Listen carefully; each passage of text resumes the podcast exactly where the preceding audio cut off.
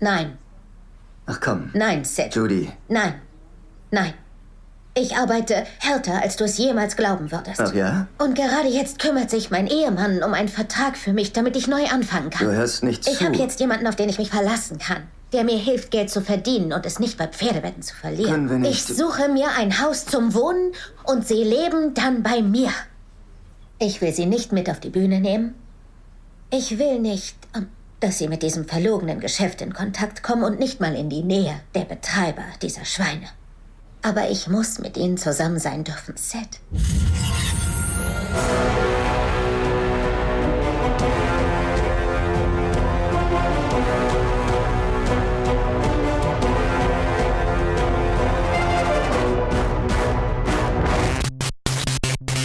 Hallöchen, Hallöchen, Hallöchen und herzlich willkommen zu den Reviews diese Woche. Diese Woche bin, äh, nee, also haben wir drei Einzelreviews.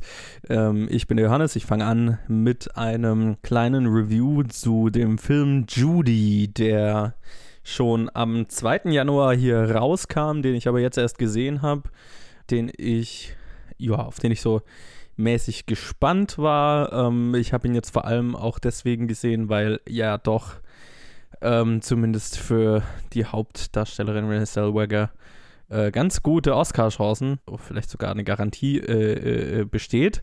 Ähm, ja, äh, der Film ist unter der Regie von Rupert Gould, Rupert Gould, so rum, der auch den Film True Story gemacht hat, den ich gesehen habe. Und es spielen mit Renée Zellweger, wie gesagt, Jessie Buckley, was mich sehr gefreut hat und äh, was ich überhaupt nicht auf dem Schirm hatte äh, die ja äh, zuletzt in Wild Rose vor kurzem zu sehen war oder auch in Chernobyl.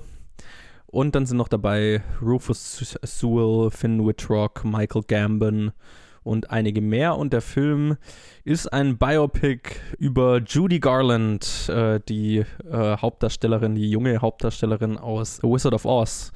Und hier äh, geht es aber um ihre, also ja, eigentlich um ihr, ihr letztes, ja, um ihre letzten Monate, Jahre, keine Ahnung. Äh, so genau ist der Film da nicht, wie lange, in welchem Zeitraum er spielt.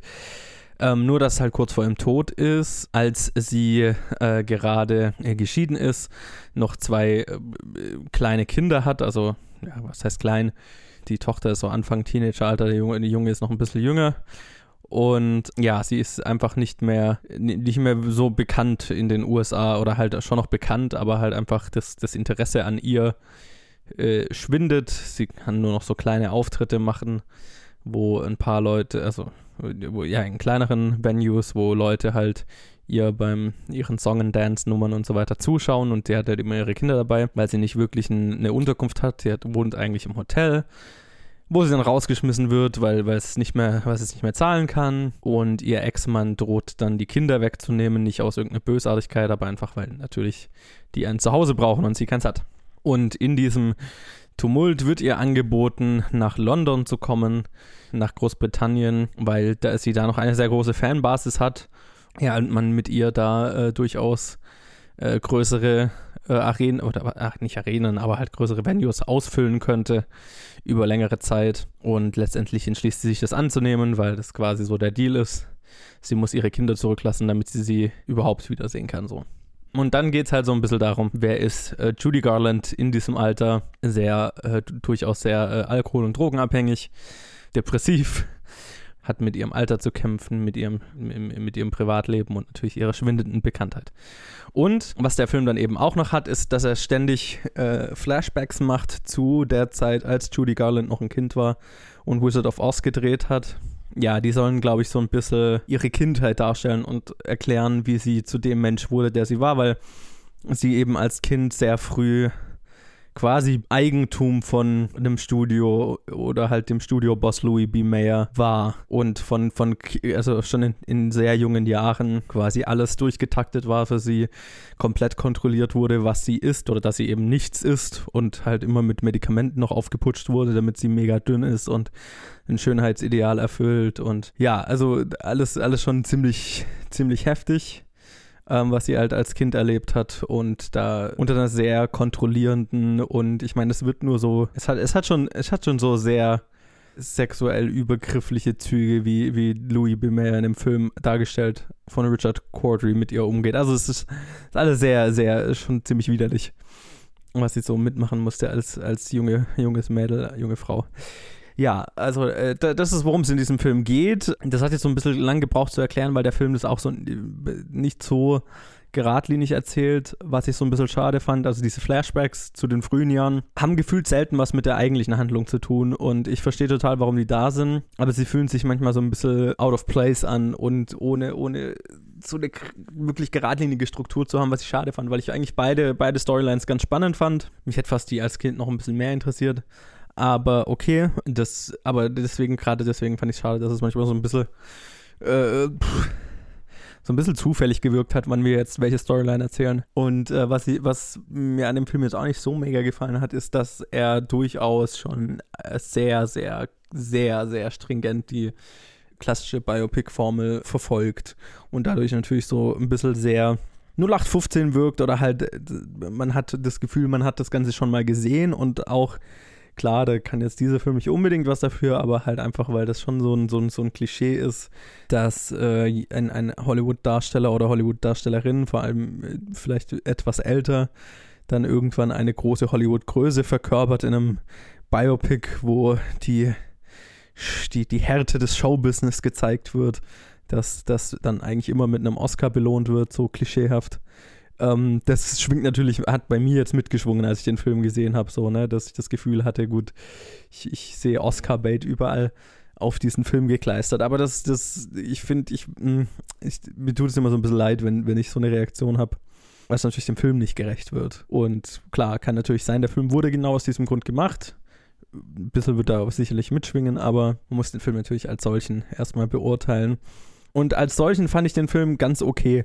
Ist jetzt mit, mit Sicherheit nicht das spannendste Biopic, was ich jemals gesehen habe, aber hat durchaus ein paar sehr emotionale Momente. Renee Zellweger als äh, Judy Garland ist tatsächlich sehr, sehr gut und hat den Oscar durchaus verdient, den sie dafür kriegen wird, auch wenn es mich immer so ein bisschen sträubt, dass, dass es so offensichtlich ist, wenn Hollywood sich selber feiert und jemanden, also wie ihr in so einer Rolle von einer Hollywood-Größe dann einen Oscar gibt also ich meine, es scheint ja wohl äh, so alle, alle Zeichen darauf zu deuten, dass die dann auch gewinnen wird. Ich meine, den Golden Globe hat sie gerade dafür gewonnen. Schauen wir mal. Äh, wen ich tatsächlich auch sehr, sehr gut fand, war Jessie Buckley, wie gesagt, die ich gerade in Wild Rose großartig fand und mich mega gefreut habe, sie hier zu sehen. Ich will sie in mehr Filmen sehen und bin mega gespannt, was sie als nächstes tut. Und auch der Rest vom Cast ist tatsächlich sehr gut. Ähm, es hat, der Film hat ein paar sehr süße Momente. Gibt eine Storyline mit einem schwulen Pärchen, ähm, auf das sie trifft und die, die so mega Fans sind von ihr und wo sie dann spontan mit zu denen nach Hause zum Essen geht und so. Und die beiden sind halt, die machen Spaß. Auch diesen Impact, den Judy Garland auf die LGBT-Community hatte, hatte und immer noch hat, den zu thematisieren, macht natürlich Sinn. Und das waren so Elemente, die mir gefallen haben. Und auch sonst, auch wenn natürlich die Storyline, ne, dann hat sie halt ihren Ausrutscher auf der Bühne und, und klappt auf der Bühne zusammen und ist alles sehr dramatisch und, und wir machen halt so diese klassischen Höhen und Tiefen eines Showbusiness-Lebens mit. Aber so 0815 es auch manchmal wirkt, ähm, emotional ergriffen hat es mich in Stellen doch schon. Deswegen so fazitmäßig würde ich sagen, es ist kein Film, den man jetzt auf Anhieb gesehen haben muss. Es ist einer, den man auch gut und gerne mal auf einem Streamingdienst irgendwann erwischen kann. Muss man jetzt nicht ins Kino rennen dafür. Lohnen tut er sich, wenn man an der Story und an Judy Garland generell interessiert ist und vor allem halt die äh, zentrale Performance von Renée Zellweger und dem Cast generell, die den Film definitiv besser machen, als er so vom Drehbuch und der Konstruktion erstmal ist. Ähm, und allgemein, wenn man so ein bisschen auf Showbusiness-Insight steht, ähm, das sind jetzt Sachen, die hat man schon alle gesehen, aber Judy Garland als Person, über die habe ich jetzt noch kein Biopic gesehen, deswegen war das schon ganz interessant zu sehen. Also schaut ihn euch an, wenn euch das interessiert. Oder sonst, ja, kann man auch überspringen und irgendwann anders schauen oder gar nicht. Also ist jetzt auch nicht so drastisch verloren gegangen dann. Ja, das war meine Meinung zu Judy. Jetzt äh, kommt Luke mit seinem Review zur äh, neuen Dracula Netflix slash äh, BBC slash Netflix Serie.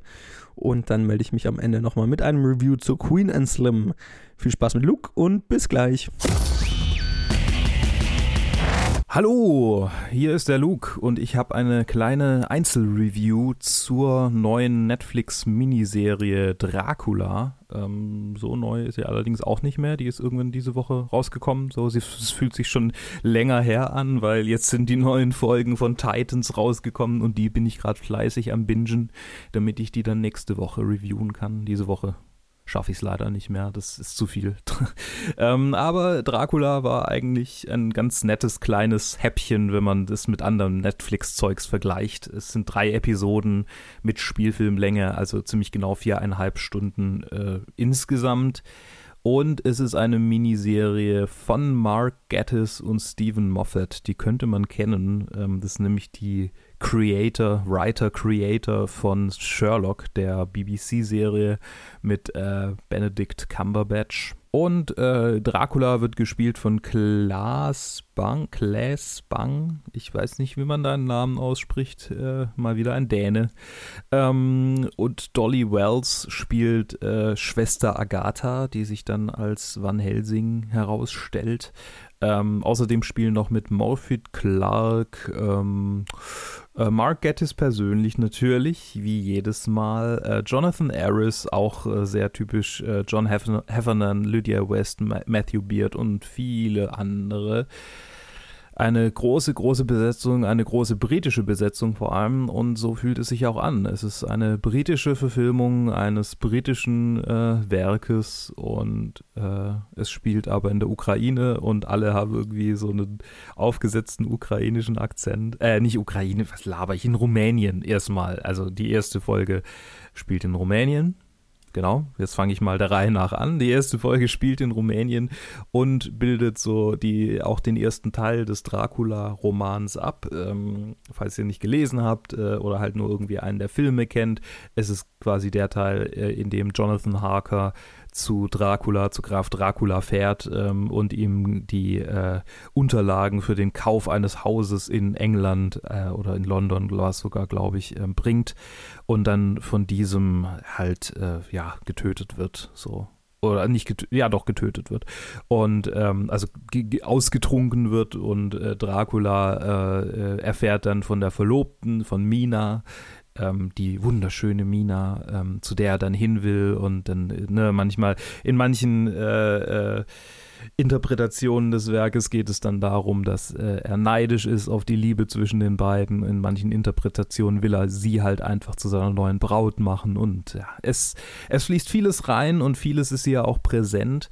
Und als allererstes muss ich mal feststellen, dass äh, Claes Bang, oh mein Gott, es tut mir so leid mit deinem Namen, ey, dass er eine wunderbare äh, Arbeit hier abliefert und Dracula sehr schön, sehr schön darstellt und sehr, ja, verschmitzt und, und zynisch und so, wie man sich halt irgendwie ein, ein Wesen vorstellt, das schon weitaus länger lebt, als es eigentlich leben sollte und äh, das es geschafft hat, sich anzupassen. So ein Raubtier einfach, der auch Menschen ein bisschen halt als so Spielzeuge ansieht. Und der ist wirklich gut geschrieben und gut gespielt. Gut spielen äh, tut auch Dolly Wells, diese äh, Schwester Agatha spielt, die in der ersten Episode noch als investigativ äh, tätig ist äh, und quasi Jonathan Harker, der es irgendwie überlebt hat, Dracula begegnet zu sein, ähm, interviewt, also verhört und äh, versucht Dracula auf die Schliche zu kommen. Sie spielt auch gut, aber was mich am meisten bei ihr gestört hat, war so, Sie hat einen, einen aufgesetzten und ich glaube, sie soll angeblich aus der Ukraine kommen. Ich glaube, daher kommt die Ukraine oder was Ungarn? Egal. Also sie soll halt, sie hat einen aufgesetzten osteuropäisch, osteuropäischen Dialekt, aber er, er hört sich erstmal deutsch an, der Dialekt aber sie kommt angeblich aus Ungarn. Ist es irgendwie mit Österreich-Ungarn vielleicht noch? Das kann man sich allerhöchstens noch vorstellen. Aber das Wann äh, ist dann auch wieder falsch. Also das wäre dann, das wird ja eher auf, ähm, auf was Skandinavisches hindeuten. Also eher was, was ähm, äh, äh, Dänisch-Skandinavisches. Äh, es ist irgendwie all over the place und, und es fühlt sich auch nicht kohärent an und äh, ein bisschen aufgesetzt einfach. Und so natürlich, wie sich Draculas zeitlose Zynik anfühlt, der quasi irgendwie über allem steht und der so moderne Witze macht, schon beinahe, so ähm, völlig fehl am Platz fühlt sich das irgendwie an, wenn ähm, äh, das Van Helsing-Pendant, nämlich Schwester Agatha, das tut Sie ist nämlich auf einem ähnlichen Humorlevel und das Ganze soll es, soll sich, ich meine, der Vergleich liegt nahe, weil die beiden die Sherlock-Macher sind, soll sich vielleicht so anfühlen wie die Moriarty-Sherlock-Dynamik, die in der Serie aufgebaut wurde. Fragezeichen, Ausrufezeichen. Es gibt einfach eine Szene, in der äh, Dracula erzählt und mit Schwester Agatha Schach spielt, während er erzählt. Und während er erzählt, und die Erzählung wird uns quasi gezeigt, cuttet es, cuttet es dann immer wieder zu den beiden, wie sie Schach spielen. Und äh, spätestens an der Stelle, aber eigentlich schon viel früher, habe ich gedacht, ja, okay. Das ist es halt Sherlock, aber halt mit Dracula, liebe Jungs. Äh, und irgendwie äh, scheint er ja nur einen Trick zu haben in eurer Kiste, nämlich oh, ähm, guckt euch an, wie wahnsinnig clever wir sind und oh, wir sind so inklusiv, weil Dracula äh, leicht bisexuell ist und oh, ein lesbischer Charakter. Oh, seht, wie, wie, wie progressiv wir sind, wir dürfen das. Und äh, das ist alles so, es fühlt sich alles nicht wirklich natürlich an, sondern so manufactured, also, also sehr, sehr äh, künstlich herbeigerufen es ist von der BBC mitproduziert. Äh, die beiden sind so die, die BBC-Showrunner gewesen, zumindest zu Sherlock-Zeiten und haben auch zwischendrin nicht wahnsinnig viel gemacht, zwischen jetzt Dracula und Sherlock. Auch wegen dem leichten Fallout, dass, die, ähm, dass das Ende von Sherlock ausgelöst hat, wenn ich es wenn richtig weiß. Äh, sie waren halt, ja doch, was, was, was erzähle ich da? Die haben doch zwischendrin noch ein bisschen was gemacht. Aber ja, also es ist hä, hm, ich weiß nicht, wie, wie, ich bin jetzt nicht auf der Seite der Leute, die die beiden wirklich hassen und ich muss eigentlich über die beiden reden, weil die Serie an sich äh, wird, wenn man, wenn man deren Stil kennt, ganz schnell dazu, dass man denkt, okay, es sind die beiden und ich, ich, ich konnte gar nicht mehr wirklich drüber hinwegsehen. Ich bin nicht einer von denen, der diesen Stil wirklich hasst, aber ich finde, er ist sehr schnell, fühlt er sich sehr alt an. Also sehr schnell denkt man, okay, ich habe es kapiert danke, könnt ihr jetzt bitte was anderes machen? Und es ist nicht unbedingt Hass, es ist einfach nur, nur Ermüdung, die, da, die dabei rauskommt. Es kann gut sein, dass es daran liegt, dass ich einfach alle versucht habe, am Stück anzugucken, was dann letztendlich an der dritten Episode gescheitert ist.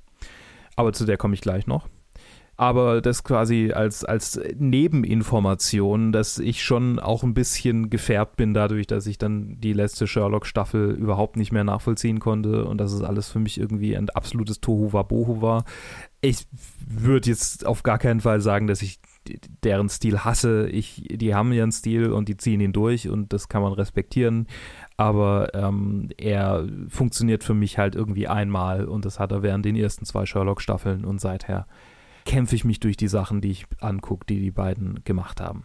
So, so viel zu Gettis und Moffat. Mehr werde ich über die beiden auch nicht mehr sagen. Jetzt sage ich noch mal was über die erste Episode. Nee, über die kann ich, kann ich nichts mehr spoilerfrei sagen. ähm, in der zweiten Episode äh, kommt dann der Teil des Buches, in dem Dracula, also die quasi der, eigentlich ist das zweite Drittel, es ist eigentlich so das, das Buch einfach. Ähm, das der, der, der zweite äh, Teil, in dem äh, ein Schiff nach England übersetzt und die Passagiere nach und nach sterben. Und das war ein sehr interessanter Twist, weil im Buch ist es eigentlich so, äh, die Matrosen sterben halt nach und nach und der Captain weiß nicht mehr, was er tun soll. Und das ist so ein bisschen, es ist schon fast ähm, äh, apokalyptisch Lovecraftian, weil, weil wir das aus seinem Tagebuch mitkriegen. Wenn ich mich richtig erinnere, ist schon ewig, ewig her, dass ich, dass ich das Buch gelesen habe. Also wirklich unglaublich lang. Aber wenn ich mich richtig erinnere, war es so quasi aus seiner Sicht erzählt und ähm, es war so, ne, ähm, das, das unbekannte Grauen. Wir wissen natürlich, was das Grauen ist, aber das unbekannte Grauen, das diese Leute heimsucht und so die Suche danach. Und ähm, hier ist es anfangs, fühlt sich so an wie so ein bisschen äh, so ein Agatha Christie Whodunit, äh, was ich sehr, sehr cool finde, weil es ja auch was sehr Britisches ist. Und das, da, da, der muss ich schon häufig schmunzeln, weil so, weil man halt Dracula sieht, wie er, wie er quasi wissend äh, zwischen diesen rätselnden Leuten umherläuft und sie halt wirklich spielt wie eine Flöte. Und das hat wirklich, das hat Laune, Laune gemacht, das, sich das anzugucken. Und jegliche Laune und jeglicher Drive, der mit, ersten, in, mit den ersten zwei Episoden aufgebaut wurde, ist dann in der dritten Episode gegen eine Wand gefahren.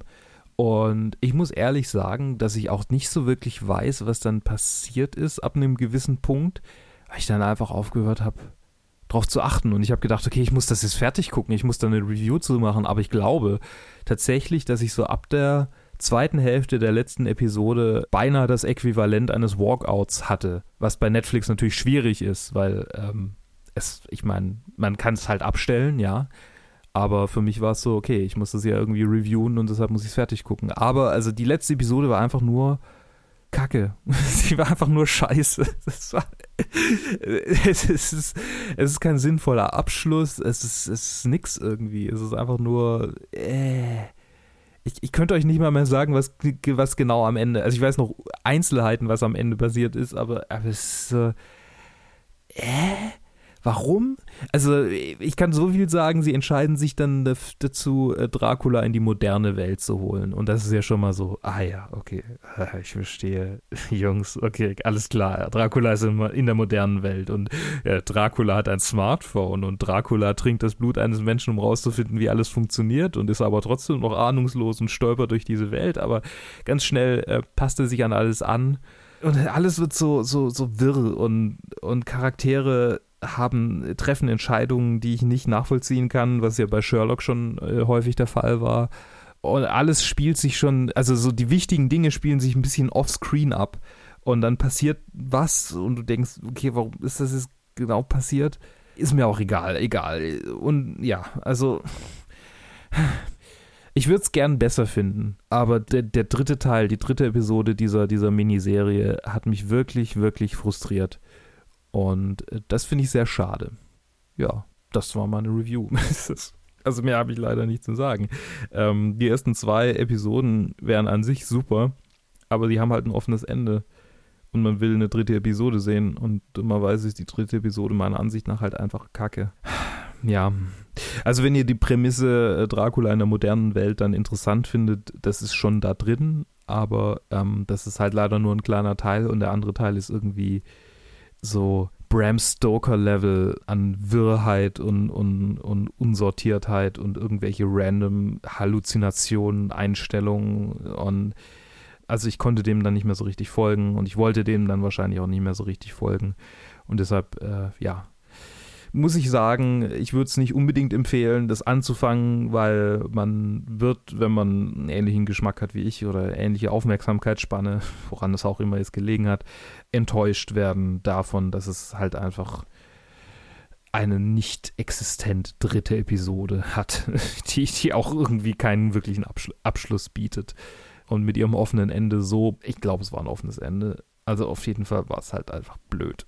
so, Jetzt habe ich genug rumgedruckst und mich genug durchgestottert. Ähm, Wenn es euch trotzdem interessiert, guckt es euch an. Es würde mich interessieren, was ihr so für eine Meinung dazu habt. Zumindest in den ersten zwei Episoden, bei der dritten Episode ist die öffentliche Meinung ja relativ eindeutig. Und damit war es das ist von mir. Es kommt Joe noch mit einer anderen Review und ich wünsche euch eine gute Zeit. Bis dahin. Tschüss. Wo willst du hin? Ich suche ein Telefon, damit ich meine Familie anrufen kann. Wenn du das tust, wissen die, wo wir sind. Ja, ja. Und wenn die uns erschießen? Sag das nicht! Es gibt keine Garantie, dass sie das nicht tun. Du bist ein Schwarzer, hast einen Kopf getötet und seine Waffe gestohlen. Ich bin kein Verbrecher. Doch, jetzt schon. Ich will einfach nur nach Hause. Ich will zu meiner Familie. Wenn du dich der Polizei stellst, wirst du sie nie wiedersehen. Hello, und da bin ich auch schon wieder, der Johannes, mit einem weiteren kleinen Einzelreview zu Queen and Slim unter der Regie von Mina Manzukas. Nee, Melina Manzukas, so. Die äh, damit ihr Spielfilm-Regiedebüt gemacht hat. Davor äh, vor allem für Beyoncé Musikvideos und ja, Serien wie Insecure bekannt war, ist. Und es spielen hier mit äh, Daniel Kaluuya, Jodie Turner Smith und äh, einige mehr. Ja, also die beiden sind eigentlich so die, die, die wichtigsten. Und äh, erwähnen kann man noch, dass der von Lena Waithe geschrieben ist, die ja durchaus auch ein bisschen bekannter ist.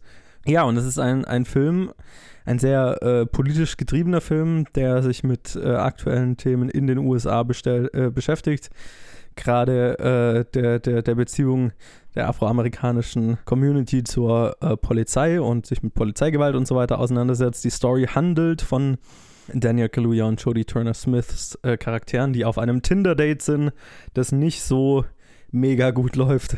Also die zwischen den beiden funkt es nicht so wirklich, aber dann auf der Heimfahrt werden sie von einem weißen Cop rausgezogen aus dem Verkehr und die äh, Routine Traffic Control, äh, na, wie sagt man auf Deutsch? Verkehrskontrolle. Pff, Traffic Control. Äh, und die routinemäßige Verkehrskontrolle eskaliert dann ziemlich und in, im Zuge dessen töten die beiden den Polizisten in Notwehr, aber wissen halt einfach, dass wenn zwei Afroamerikaner für den Tod eines Polizisten verantwortlich sind, dass das in keinster Weise zu ihren Gunsten ausgehen kann und äh, beschließen halt abzuhauen. Und dann ist der Rest vom Film eigentlich so, die Polizei ist hinter den beiden her und die beiden sind auf einem Roadtrip, versuchen nach Florida zu kommen und von da nach Kuba.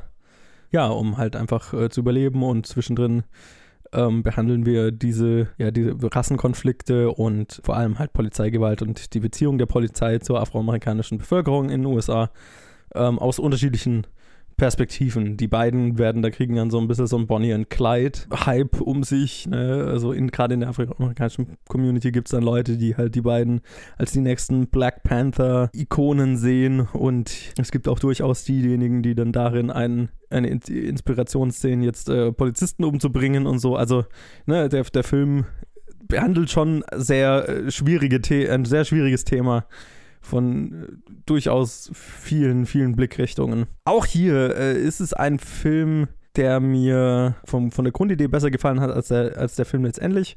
Er hat mir besser gefallen noch als Judy. Aber was, was mir an dem Film am, am wenigsten gefallen hat, ist, dass er tatsächlich, fand ich, diese Spannung von der Verfolgung, also von den beiden, die auf der, auf der Flucht sind, nie so, also nicht wirklich schafft, aufrechtzuerhalten über lange Teile. Ähm, das ist am Anfang sehr spannend und gegen Ende wird es natürlich sehr wieder, wieder präsent, aber zwischendurch fühlt es sich manchmal an wie so ein, wie eher ein lässiger Roadtrip, sagen wir es jetzt mal so.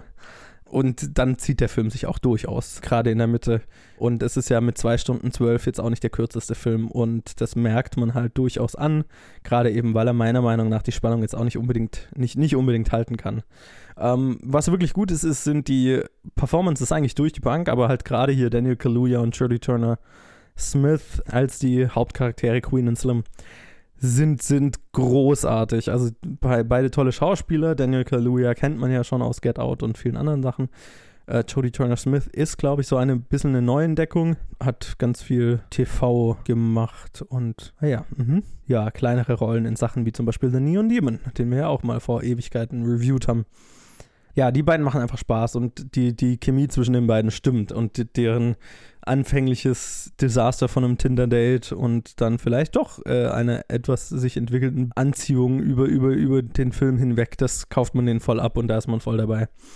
Ähm, und dann ist der Film natürlich gespickt von einigen sehr coolen ähm, ähm, ähm, Supporting-Nebendarstellern, die auch wunderbar funktionieren. Also da, da bleiben auch einfach Charaktere mega in Erinnerung und das zeugt auch von einem guten Drehbuch und aber auch einem guten Casting, wenn wirklich jeder Nebencharakter und sei die Rolle noch so klein, wirklich in Erinnerung bleibt und wirklich einen Eindruck hinterlässt. Das ist schon sehr cool. Ja, also das ist das, was mir so gefallen hat. Ja, am, am Ende bleibt halt so ein Film, der, wie gesagt, äh, es leider nicht schafft, die Spannung jetzt komplett durchzuhalten und natürlich auch manchmal sich so ein bisschen verfängt in seiner politischen Message, die natürlich der Grund ist, warum dieser Film existiert.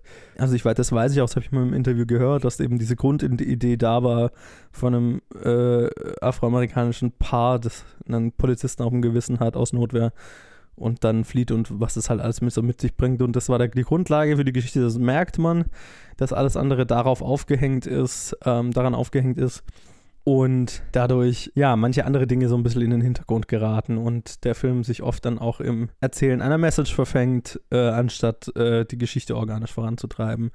Was jetzt aber, ne, es fällt auf, es ist nicht, es lenkt jetzt, glaube ich, nicht so sehr ab, dass man den Film deswegen nicht genießen kann, aber es ist schon offensichtlich.